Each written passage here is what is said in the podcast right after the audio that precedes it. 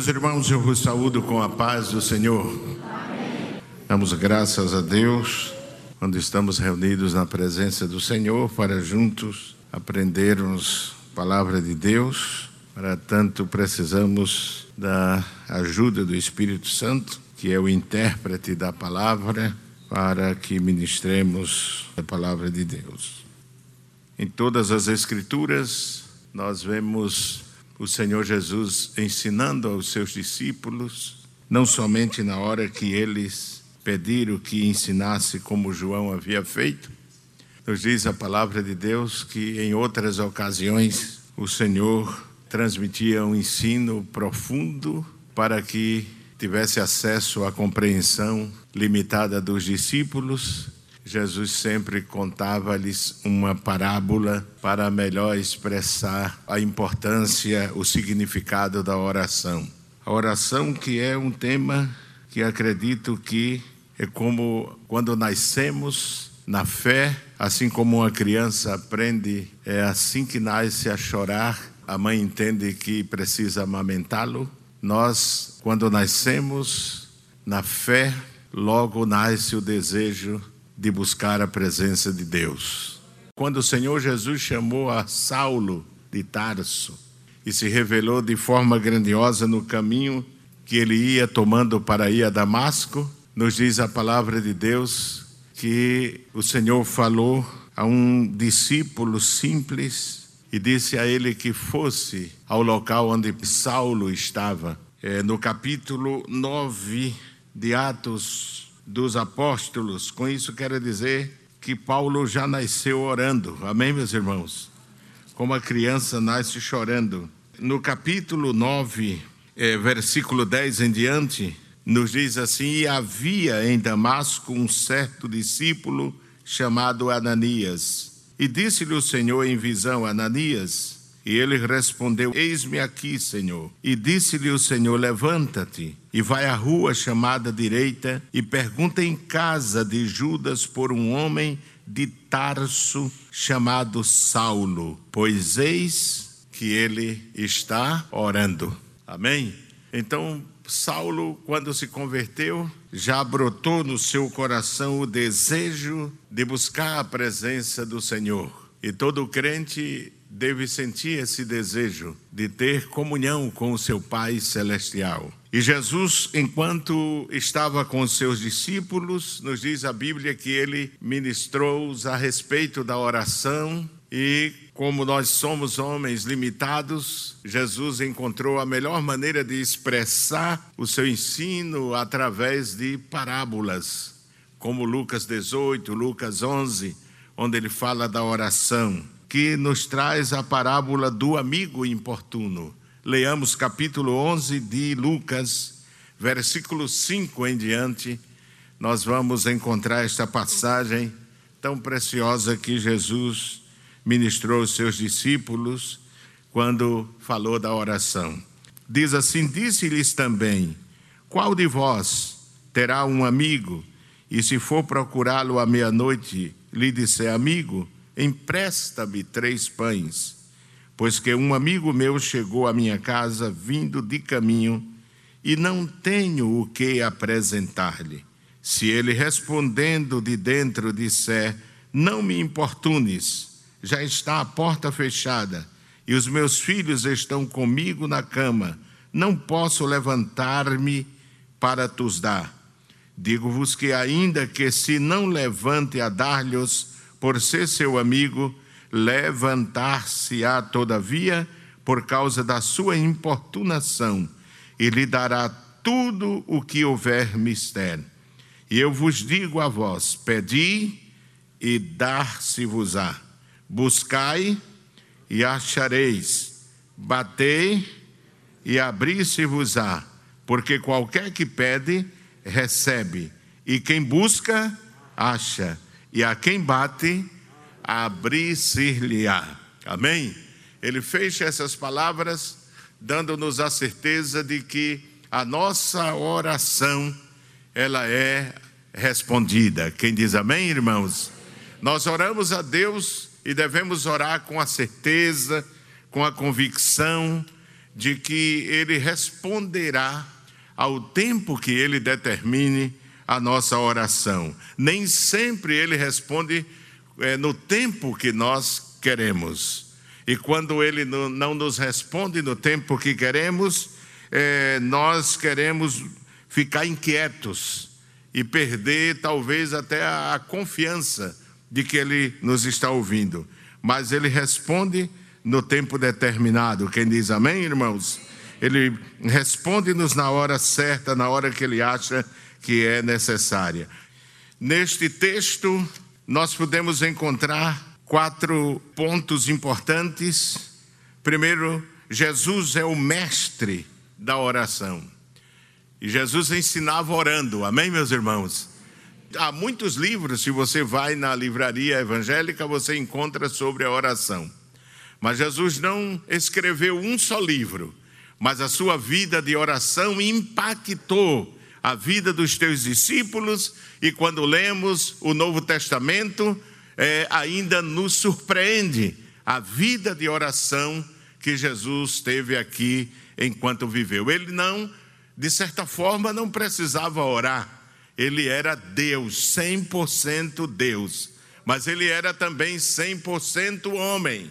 E como homem, ele precisava orar. Nós precisamos orar, nós precisamos buscar a presença do Senhor. E neste capítulo 11, o versículo 5, o texto que eu li até o versículo 10, 10 versículos, primeiro Jesus, no primeiro versículo, é, manifesta-se como um mestre, aquele que pode ensinar a orar. Nos diz a palavra de Deus, aconteceu que estando ele a orar num certo lugar, quando acabou, lhe disse um dos seus discípulos: Senhor, ensina-nos a orar, como também João ensinou aos seus discípulos. Do versículo 2 em diante, que ele ensina aos discípulos a oração modelo, que é o Pai Nosso, onde ele expressa todas as características da oração, como deve ser a nossa oração, a quem é destinada a nossa direcionada a nossa oração. O objetivo da nossa oração não deve só pedir, mas exaltar a Deus, amém? Entronizar Deus. Não é isso? Como Deus todo-poderoso em terceiro lugar, nós vemos a ousadia dos, dos amigos de Deus na oração, aqueles que têm uma vida pautada na oração. Jesus, diz, Jesus compara a um amigo, amém, irmãos? Quem é o amigo? Quando nós construímos um ambiente de amizade, nós procuramos sempre viver com a pessoa que é amiga, conversar sempre com ela e convivemos tão juntos que aprendemos os seus hábitos, a sua expressão de falar, é, sabemos o que ele gosta, do que ele não gosta, do que ele come, do que ele não come, e Deus quer que construamos este ambiente de intimidade com Ele, e isso só é possível através da oração. Quem diz amém, irmãos? Através da oração. Em quarto lugar, vemos a certeza da resposta da nossa oração, quando eu li que ele disse: Eu vos digo a vós, pedi e dá-se-vos-á, buscai e achareis, batei e abri-se-vos-á. Porque qualquer que pede, recebe, e quem busca, acha, e a quem bate, abrir-se-lhe-á. Quem diz amém, irmãos? Então Deus está disposto a abrir a porta dos céus para atender a nossa oração. Nunca pense quando Deus não responde no tempo que você quer, porque ou gente impaciente somos nós os crentes, não é verdade, irmãos? A gente ora e já quer que Deus responda. É? Eu tive a oportunidade de, de dizer a um grupo de pessoas assim: vocês estão pensando que Jesus é aquela máquina de, de fazer caldo de cana, que aperta o botão, bota cana e já sai. Não. A oração tem um preço, a oração, não é isso? Paulo compara a oração a uma batalha, batalha na oração. Não é isso? Nós vemos os homens de Deus, o tempo que eles dedicaram a uma vida de oração. O exemplo de, a exemplo dessa impaciência, o exemplo de Davi, que no Salmo 13, versículo 1 a 4, ele chega a duvidar de que Deus está ouvindo mas por fim ele confia no Senhor, do versículo 5 em diante do, do Salmo 13, ele confia no Senhor, não é verdade? É, seria bom dar uma lidazinha nesse, nesse texto, irmão, porque cada vez que lemos a palavra de Deus, ela nos inspira, ela nos fortalece e nos leva a ver que aqueles homens que serviram a Deus e que deixaram a história para a nossa vida, eles também passaram por onde nós passamos, amém? Salmo 13, versículo 1, o salmista diz: Até quando te esquecerás de mim, Senhor? Para sempre? Até quando esconderás de mim o teu rosto? Até quando consultarei com a minha alma, tendo tristeza no meu coração cada dia? Até quando se exaltará sobre mim o meu inimigo? Atenta em mim Ouve-me, ó Senhor meu Deus, alumia os meus olhos para que eu não adormeça na morte, para que o meu inimigo não diga prevaleci, prevaleci contra ele, e os meus adversários se não alegrem, vindo eu a vacilar. Quem diz amém, irmãos? É? Há momentos que você ora por um determinado objetivo e parece que Deus não está ouvindo. Porque quanto mais você ora, mais o inimigo se levanta. Quanto mais você ora, mais a guerra piora. Quanto mais você jejuma, mais as coisas se tornam mais difíceis. E o salmista passou por este momento também. E ele disse: Senhor, ajuda-me, responde-me, até quando estarás calado? para que o meu inimigo não diga prevaleci contra ele e os meus adversários se não alegrem, vindo eu a vacilar. Há momentos que Deus permite que os inimigos zombem da gente. Enquanto oramos, permite que zombem da gente. Mas não se preocupe, porque a resposta virá da parte de Deus com certeza. Amém? A resposta virá da parte de Deus com certeza. E foi isso que o salmista Davi descobriu. Veja o versículo 5 e o versículo 6 diz assim: Mas eu confio na tua benignidade, na tua salvação, meu coração se alegrará, cantarei ao Senhor, porquanto me tem feito muito bem. Quem diz amém, irmãos? Deus nos fará bem, dizia o salmista, apesar de todas as dificuldades. Se nós lemos a vida de Davi, é difícil ver na Bíblia um homem mais perseguido pelos seus inimigos do que Davi. Cada um de nós temos um pouquinho da vida de Davi. E é por isso que devemos refletir, pensar na vida dele e tirar para nós lições importantes na hora que estejamos sofrendo. Quem diz amém, irmãos? Porque o Deus de Davi é o nosso Deus. O Deus que deu vitória a Davi, com certeza dará a nós também. Glória a Deus, porque ele não mudou, irmãos. Ele é o mesmo. Muitas vezes se Davi, Davi se cansou até de orar e no estresse espiritual pensou que estava abandonado por Deus. Ele pensou que Deus o havia abandonado. Veja Salmo 69 e versículo 3. Que experiência este homem de Deus adquiriu. Estou cansado de clamar. Secou-se-me o que, irmãos? A garganta. Os meus olhos desfalecem, esperando o que? O meu Deus. Eu estou desanimado, eu estou amargurado, eu estou aflito, esperando por uma resposta de Deus. Versículo 13 diz assim: Eu, porém, faço a minha oração a ti, Senhor, num tempo aceitável.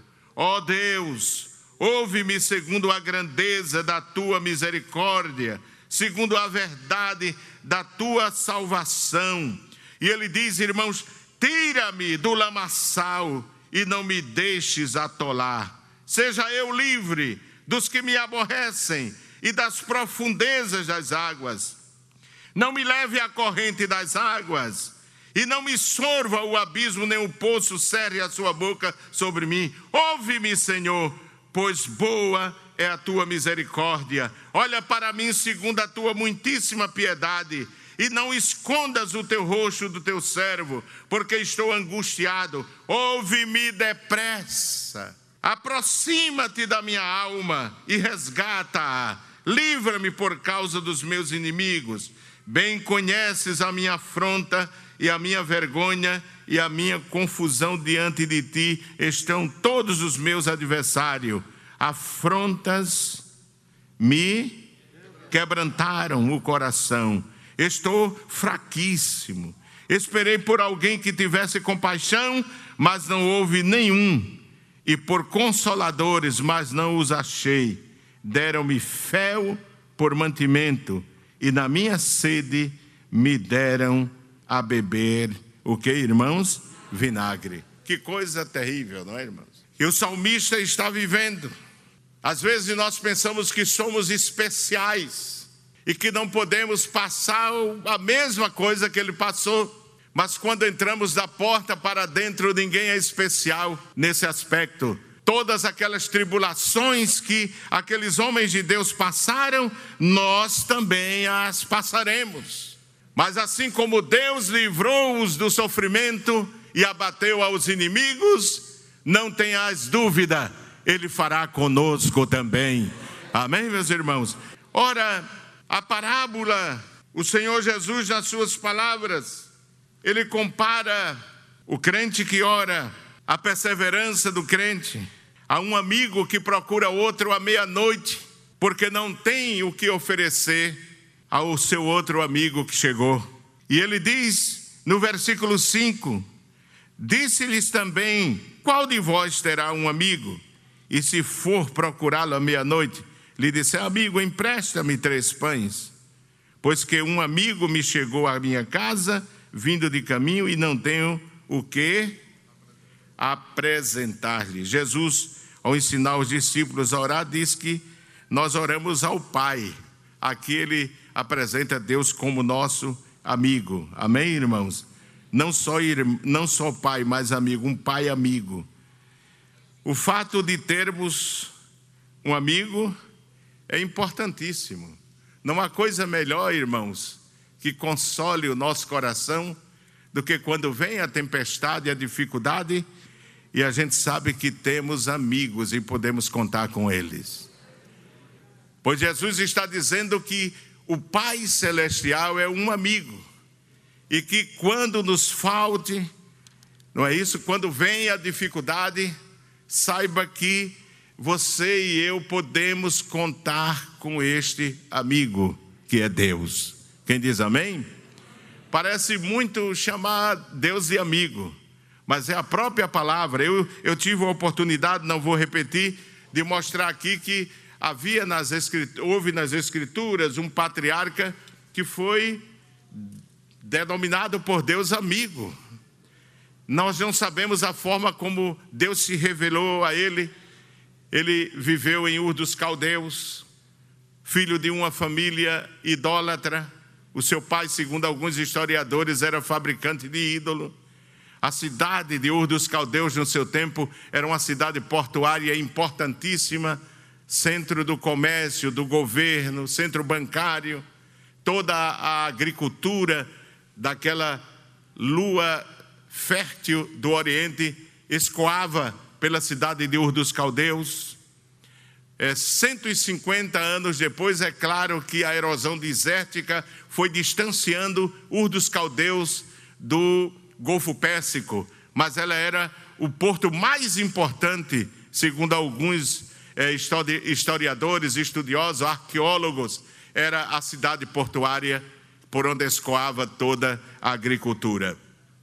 Mas aquele homem, apesar de viver em um ambiente hostil à fé, onde se adorava, onde se praticava o panteísmo, nos diz a Bíblia que Deus apareceu a ele e disse a Abraão: Sai da tua terra e da tua parentela para uma terra que eu te mostrarei, e fartiei uma grande nação, e engrandecerei o teu nome, e tu serás uma bênção, e abençoarei os que te abençoarem e amaldiçoarei os que te amaldiçoarem, e em ti, e em ti serão benditas todas as nações da terra. Gênesis 12, versículo 1, 2 e 3.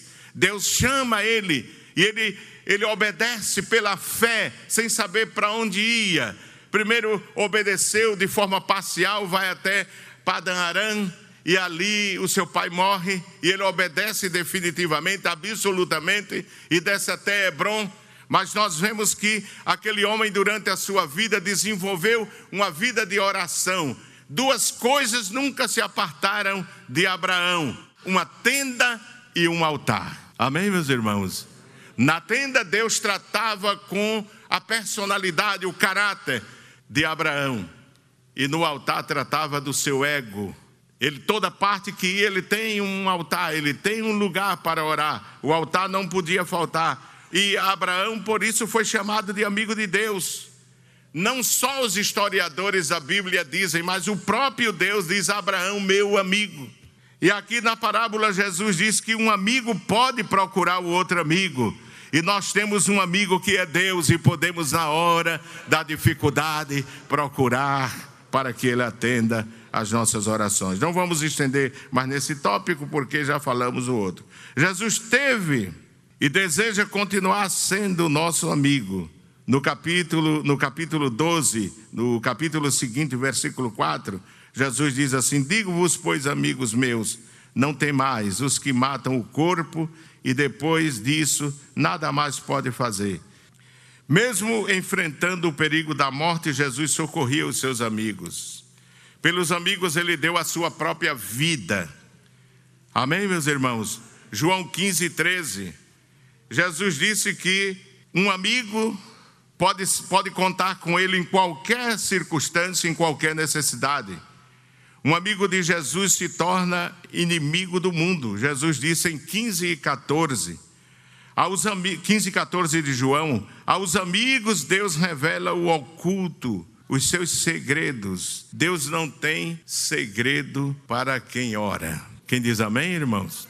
Se lembra quando ele ia destruir aquela cidade, a cidade de Sodoma e Gomorra? E ele disse: Antes de lá chegar, eu tenho que passar na casa de Abraão. Porque faria eu isso sem que falasse sem revelar o meu servo Abraão, jamais faria isso sem mostrar a ele. E é por isso, irmãos, que eu acredito e eu tenho visto testemunho de crentes que sabem até quando vai morrer, quando a dificuldade, a dificuldade vem, mas Deus nunca nos deixa sem saber. Aí vem aí vem uma luta. Quantas vezes nós nos acordamos, não é verdade? E caímos de joelho e dizemos a Deus: Deus, o que é isso que tu mostraste, que tu falaste? Cuida de mim, me defende, me ajuda, me dá vitória, porque nós podemos contar com esse amigo que conhece o invisível. Deus revela, João capítulo 15 e o versículo 15 nos diz assim a palavra de Deus: Já vos não chamareis servos, porque o servo não sabe o que faz o seu senhor. Mas tenho-vos chamado de quê? Amigos, porque tudo quanto ouvi de meu Pai vos tenho feito conhecer. Aos amigos, Deus revela o oculto, como fez a Abraão, Gênesis 18 e 17. Assim faz ele pelo seu espírito. Quem tem um amigo Jesus no momento da dificuldade, ele chega. Chega ou não chega, irmãos? Ele chega. É? Pode ser que você até diga, como Marta: Senhor, se tu estivesses aqui, Lázaro não tinha morrido. Ele disse: crê. Amém, meus irmãos? É só crer. Nós vemos lições importantes sobre a oração. Continua o Senhor ensinando que o amigo, veja, voltemos a Lucas 11, diz: Porque um amigo meu chegou à minha casa vindo de caminho e não tenho o que apresentar-lhe. Se ele respondendo de dentro disser: Não importunes, já está a porta fechada. Diga comigo, já está a porta fechada. Os amigos daqui podem fechar a porta. E eu estava pensando nesta tarde que até Deus fecha a porta. Deus fecha a porta. Está escrito, segundo as crônicas 7, não é? 7 e 12, já leu, né? Está lembrado? Segundo as crônicas 7 e 12, onde ele diz assim: E o Senhor apareceu de noite a Salomão e disse: Ouvi tua oração e escolhi para mim este lugar para a casa de sacrifício. Versículo 13 ele diz: Se eu fizer o quê? Cerrar os céus. É possível que Deus feche os céus? Sim, quando há desobediência. Quando há desobediência.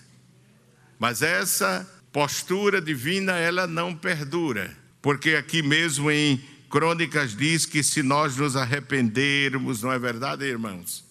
Veja o que ele diz aqui: se eu cerrar os céus e não houver chuva, ou se ordenar os gafanhotos que consumam a terra, ou se enviar a peste entre o meu povo, e se o meu povo, que se chama pelo meu nome, fizer o quê? Se humilhar e orar e buscar a minha face e se converter dos seus maus caminhos, o que é que acontece? Então eu o ouvirei dos céus e perdoarei os seus pecados e sararei a sua terra.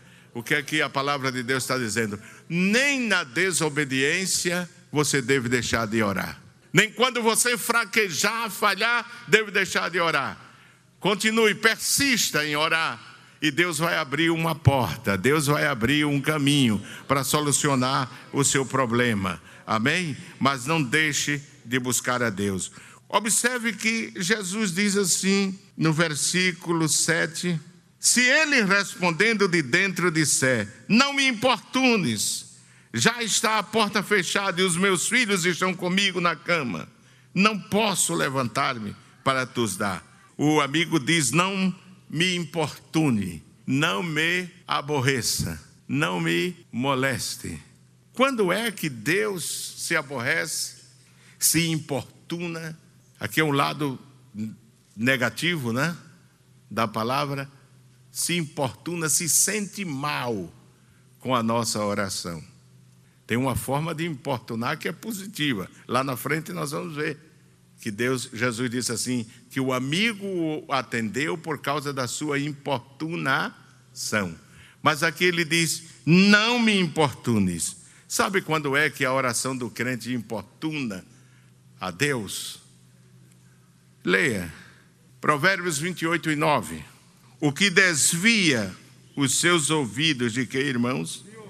De ouvir a lei, de ouvir a palavra, até a sua oração será o quê?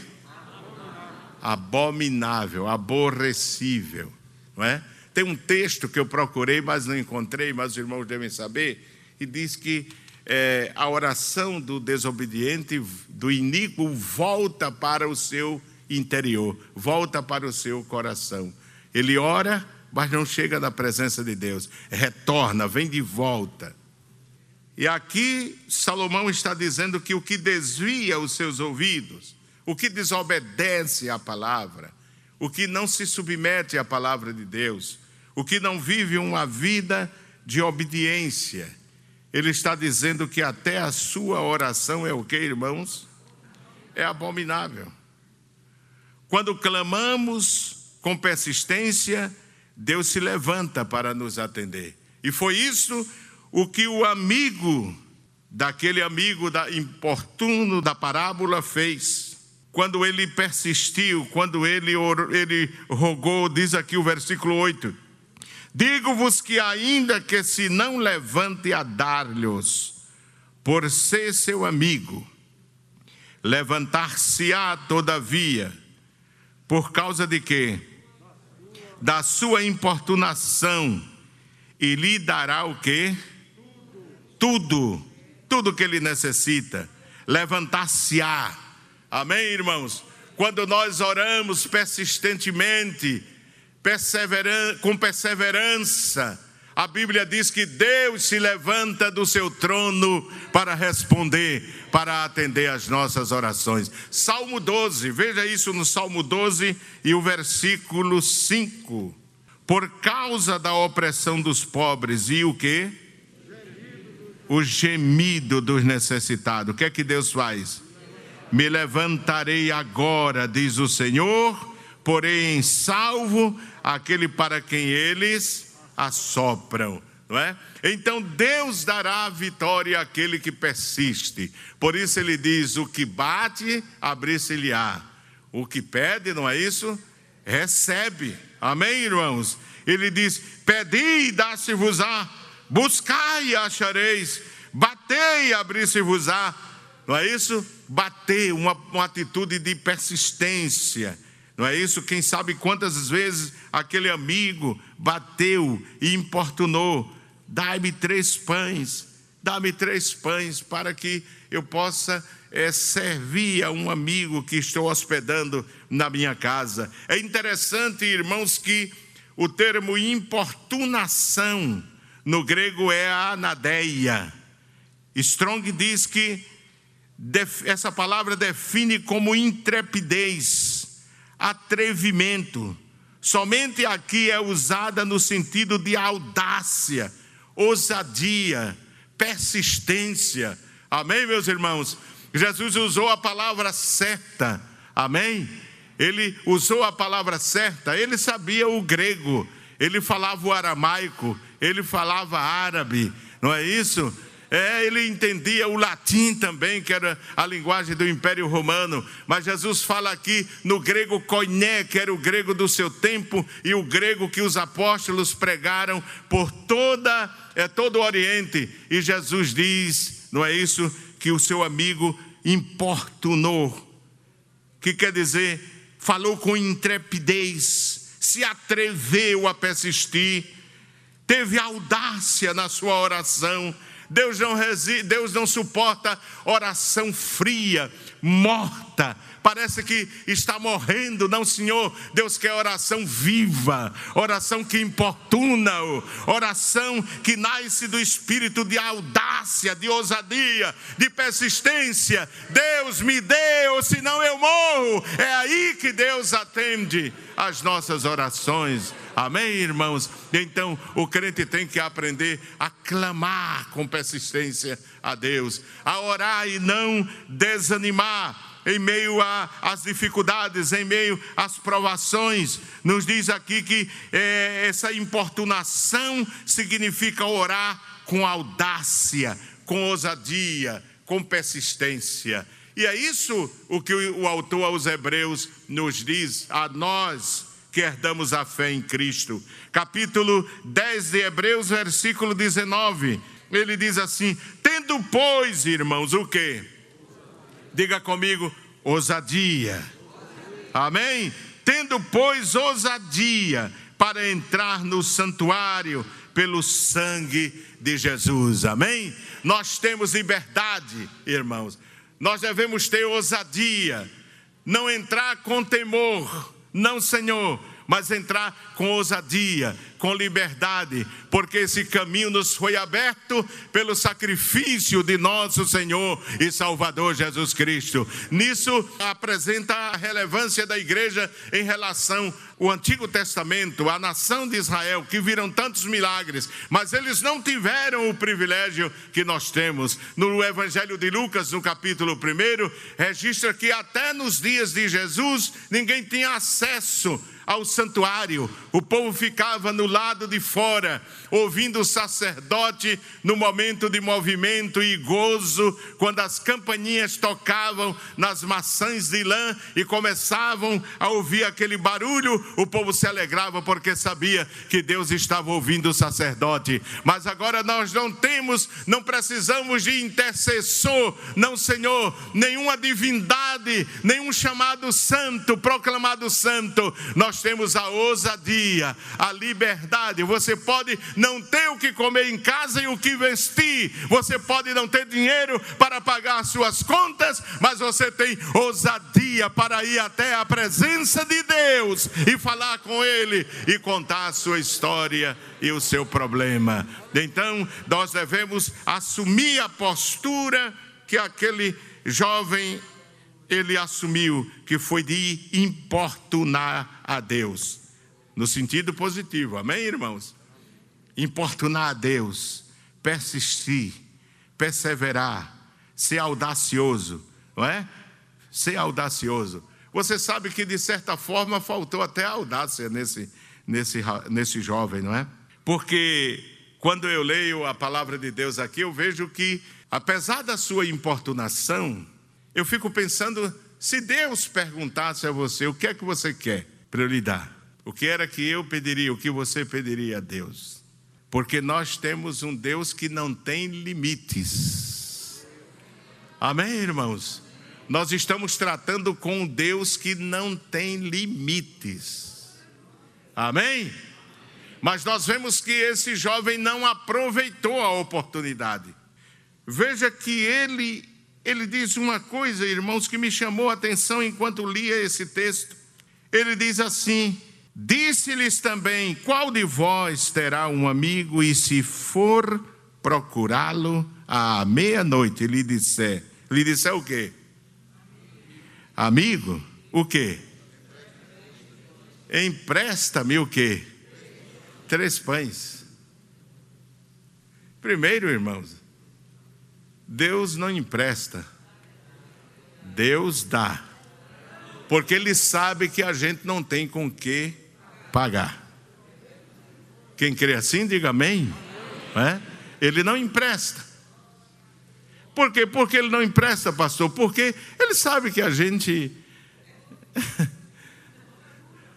por mais que a gente sirva a Ele, irmãos, por mais que a gente sofra, por mais que a gente viva a vida atribulada, mas a gente não paga os favores que Deus tem realizado na nossa vida. Não, Senhor, não há razão para nenhum crente se desviar, nem perder a fé por causa da tribulação, porque muito mais o Senhor fez por nós. Mas ele, ele primeiro diz assim: pedi emprestado. E veja só, irmãos, como ele, às vezes, a nossa falta de fé limita a Deus. Diga comigo, a fé pequena limita a Deus. Deus quer que a gente tenha uma fé grande. Amém, irmãos? Tenha fé grande. Jesus não disse àquela mulher: grande é a tua fé. É crer no impossível. É crer quando não há jeito mesmo.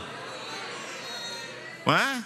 Quando não há jeito mesmo, porque ela diz assim: Senhor, eu sei que eu não sou dos filhos, mas os cachorrinhos. me canta. Considera-me como um cachorrinho que come das migalhas que caem da mesa do seu Senhor. Só uma migalha, Senhor, resolve. Oh, glória a Deus. Quantos não estão aqui dizendo só uma migalha, Senhor? Vai resolver o meu problema. Não precisa muito, só uma migalha vai resolver o meu problema. Aleluia. E Jesus vira-se para aquela mulher e diz: Grande é a tua fé. E quando Deus vê a fé grande, Ele só faz grande, amém, irmãos? Só faz grande. É como o irmão que foi batizado pelo pastor Leôncio lá em, em Alejandrocó, e quando ele estava dentro do tanque, ele começou a saltar e gritar e dizer: Abre a grande, abre a grande, abre a grande. E depois que ele saiu, a gente chamava ele índio. E eu disse assim, mas irmão índio já faleceu. O que era que, eu acho que o pastor Valdemir conheceu ele. Por que o senhor gritou tanto, saltou tanto para abrir a grande? Ele disse, pastor, eu vi três torneiras, uma pequena, uma média e uma grande. E eu disse a Deus: abre a grande, abre a grande, abre a grande, Senhor, abre a grande. Pela fé nós podemos dizer a Deus: abre a grande, Senhor, abre a grande, a grande torneira de bênção.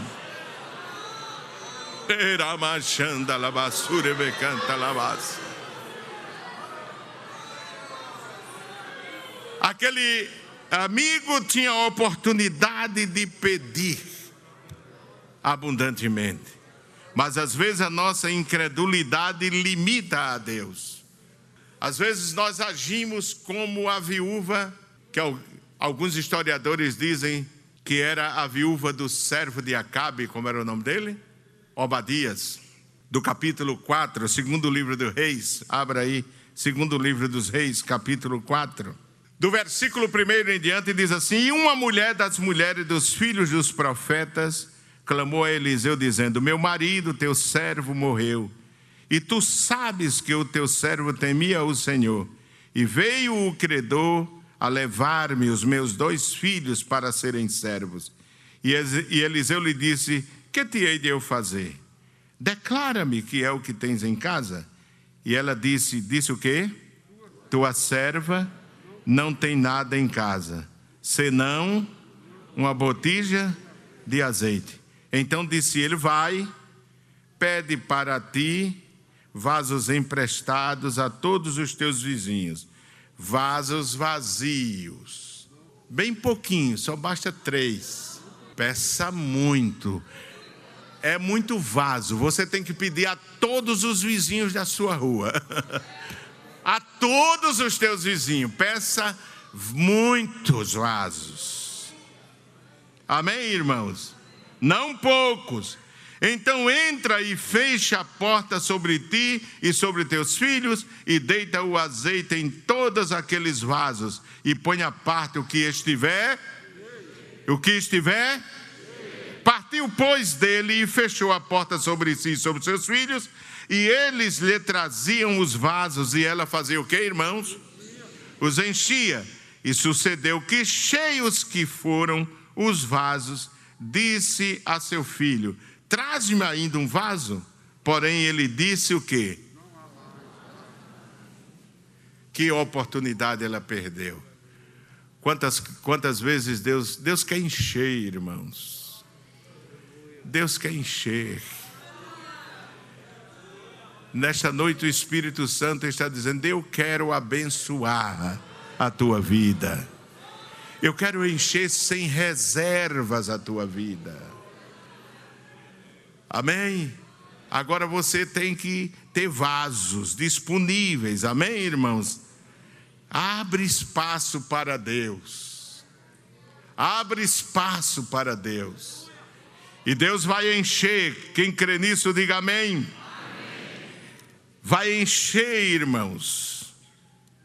Agora não leve pouco vaso. Graças a Deus que não aqui não diz que o veja, observe que não diz que o azeite faltou. Diz, irmãos? Não. E sucedeu que cheios que foram os vasos, disse ao seu filho: Traz-me ainda um vaso. Porém, ele lhe disse: Não há mais vaso nenhum. Aí o que foi que aconteceu? Aí o azeite parou. Vocês acreditam que se ela tivesse mais vaso, ia encher? Deus podia encher? Deus pode encher o teu vaso, irmão. Aleluia. Deus pode responder a tua oração. Não é? Outro homem que, pela sua incredulidade, limitou a Deus, foi o rei Jeoás. Abra sua Bíblia no mesmo livro, segundo Reis, capítulo 13. Segundo Reis, capítulo 13. Há, há em todas as escrituras, irmãos, tantos exemplos de homens limitando a Deus. Deus queria fazer uma grande obra. Deus queria fazer, operar um milagre. Mas por causa da sua incredulidade, Deus não pôde fazer. Capítulo 13 e versículo 14. Diz assim: E Eliseu estava o quê? Doente da sua doença, de que morreu. E Jeoás, rei de Israel, desceu a ele e chorou sobre o seu rosto e disse: Meu pai, meu pai, carros de Israel e seus cavaleiros. E Eliseu lhe disse: Toma um arco e o quê? E flecha. Ele foi visitar o profeta, e o profeta chegou, né? o profeta estava doente, enfermo, Aí disse assim: Toma um arco e flechas. E tomou um arco e flechas. Então disse ao rei de Israel: Põe a tua mão sobre o arco. E pôs sobre ele o quê? A sua mão. E Eliseu pôs as suas mãos sobre as mãos do rei. E disse-lhe: Abre a janela para o oriente. E abriu-a. Então disse Eliseu: Atira. E atirou e disse: A flecha do livramento do Senhor é a flecha do livramento contra os sírios, porque ferirás os sírios em Afeca até até os consumir. E disse: Mas toma as flechas. E tomou-as. Então disse ao rei de Israel: Fere a terra. E feriu quantas vezes? Três vezes e, e cessou. Três pães, três vezes. É o número do que limita, né? Aí diz aqui: então o homem de Deus fez o quê? Se indignou muito contra ele e disse: Cinco ou seis vezes a deverias ter ferido então feririas a sírios até o que? Os consumir. O que era que Deus queria? Destruí-los, até consumir. Mas ele diz: até os consumir. Porém, agora, o que é que vai acontecer?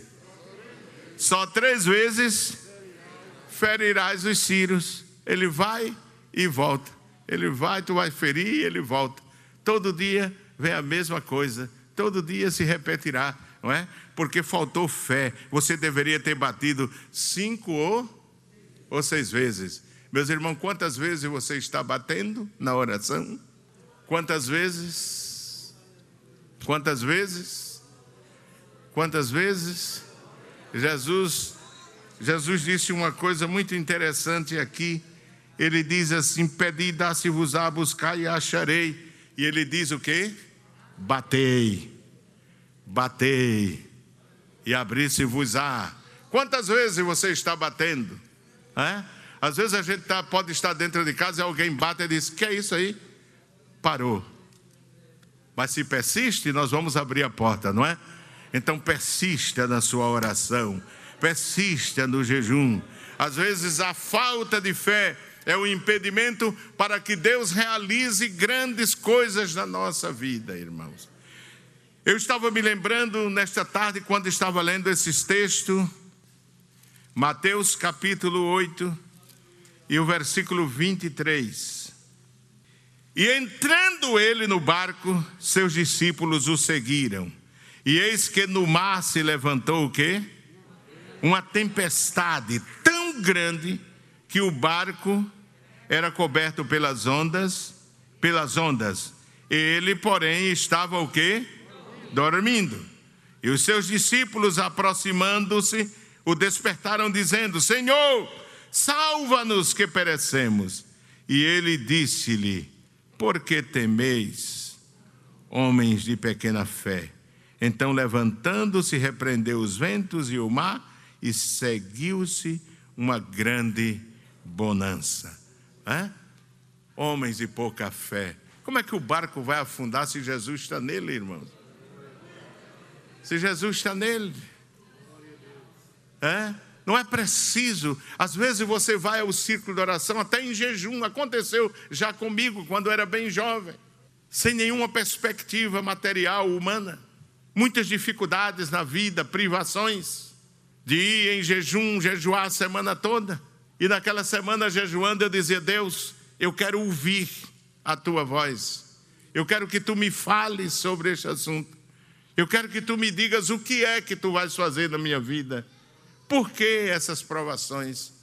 E passava a semana, e sabe quantas vezes Deus falava? Nenhuma. Eu ficava triste, ficava tão triste.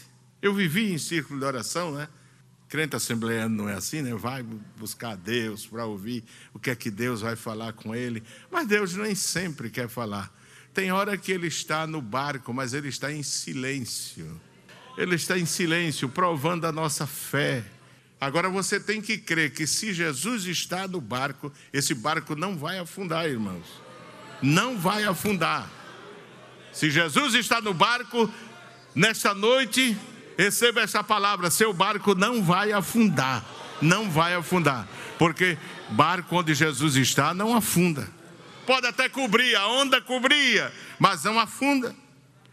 Mas muitas vezes Deus quer fazer através de nós grandes milagres, grandes maravilhas, e por causa da nossa incredulidade, Ele deixa de fazer. Você quer ver uma razão, o motivo que a falta de fé? Mateus capítulo 14, e o versículo 28. Nos diz assim a palavra de Deus. E respondeu-lhe Pedro e disse: Senhor, se és tu, foi o que ele disse? Manda-me ir ter contigo por cima das águas. E ele disse: Vem. E Pedro, descendo do barco, fez o quê? Andou sobre as águas para ir ter com Jesus.